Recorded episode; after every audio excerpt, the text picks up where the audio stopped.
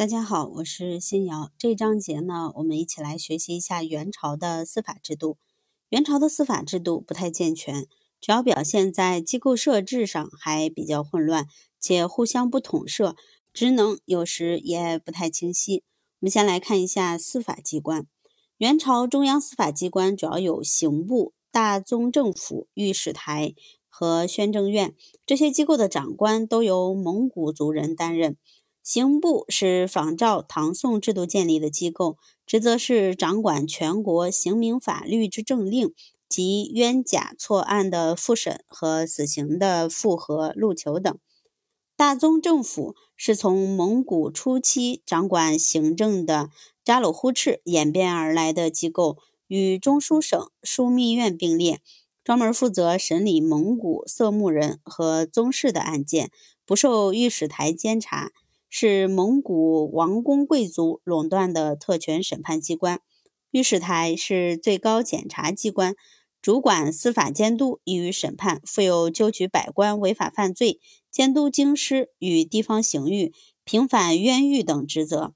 为了加强对地方的监督，元朝还在地方上设立刑狱史台，统领提刑按察司。宣政院是一个与世俗权力机关并行的宗教权力机关，是主持全国的宗教管理和宗教审判的最高机关，掌管僧人僧官的刑民案件，长官由帝师担任。此外，其他的国家机关中也设有断事官，拥有一定的审判权，受理所辖领域的讼狱之事。元朝地方有行省路。府、州、县等行政机构兼有司法职能。行省是中央政府在地方的派出机关，地方重要案件都要通过行省上报中央。刑部的判决也通过行省下达地方执行。各行省设有理问所专掌的刑狱。行省的设立成为中国历史上省制的发端。路是省下一级政府，各路总管府设推官二人，其职责是专司刑狱，下设司狱司，配司狱狱丞。府又称散府、府尹。知州为长官，下有同知、判官、推官、知事等。县是最后一级政府，长官为县尹，属员有县丞，属吏有主簿、县尉、典史等。元朝各路府州县皆设达鲁花赤作为监临官，专职司法官员皆受其节制，有司法审判权、审判的批准权和上报权。杖罪以下可以自行判决。达鲁花赤由蒙古人担任主管。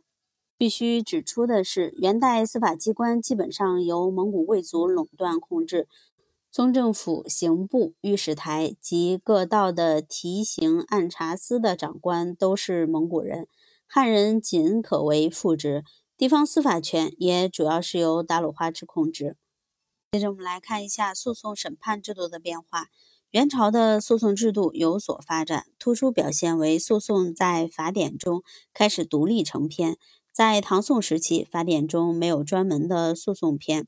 在原始刑法志、原典章等典籍中，诉讼已经独立出现，对诉讼的程序、步骤、诉状的格式等都做了详细的规定，反映出实体法与程序法开始逐步分离。最突出的一点是诉讼代理制度的出现，元代开始出现了诉讼代理。考虑到年老、残疾、行动不便等自诉能力有限，允许其家属中了解情况的人代理诉讼。在实际诉讼过程中，元朝的代理只适用于两种人：一种是前文所说的年老和疾病、行动不便者；另一类是退休或暂时离任的官员。如果碰到如谋反、大逆等重罪，或者子孙不孝等情况，是否代理？尊重其本人的意见。实际上，代理比较多的还是用在田宅、婚姻、继承等案件中。第二个变化为诉讼的管辖。根据元朝法律规定，一般刑民案件账五十期以下的，由司宪决断；账五十八至八十期的，由散府、州、郡决断；账一百零七以下的，由宣慰司。总管府决断。流刑及死刑以上，则需要上报中央刑部。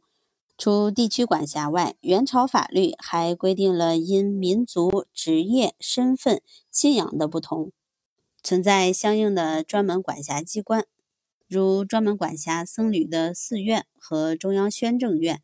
蒙古人的词讼也有专门机构受理，军户之间的纠纷也与普通纠纷分开处理，由设在各地的奥鲁官府受理，不受地方州县政府管辖。此外，元朝的诉讼管辖还有一种约会制度。根据这种制度，当遇到不同户籍、不同民族及僧侣之间发生刑名诉讼时，政府要出面将相关户籍的直属上司请来共同审理。当然，在执行过程中，约会制度只存在于轻微的刑名词讼。在审判制度方面，元朝案件主要由专司刑狱的推官等审理。如果罪犯服罪，由衙署官员集议之后作出判决。凡是被处杖刑一百零七以下的，分别由有管辖权的部门决断；徒刑以上案件，由路送至各道复审，复审无异议，即可就地服刑；有异议者，则委托临近衙门审理。流刑以上案件或者有异议的案件，需要行省上报刑部复审，批复后行刑。在监狱管理制度方面，元朝设专门的司狱官，负责管理路、府、州的监狱，监守关押的犯人。各路、府、州的属员还轮流担任提控牢狱官，协助司狱共同管理监狱。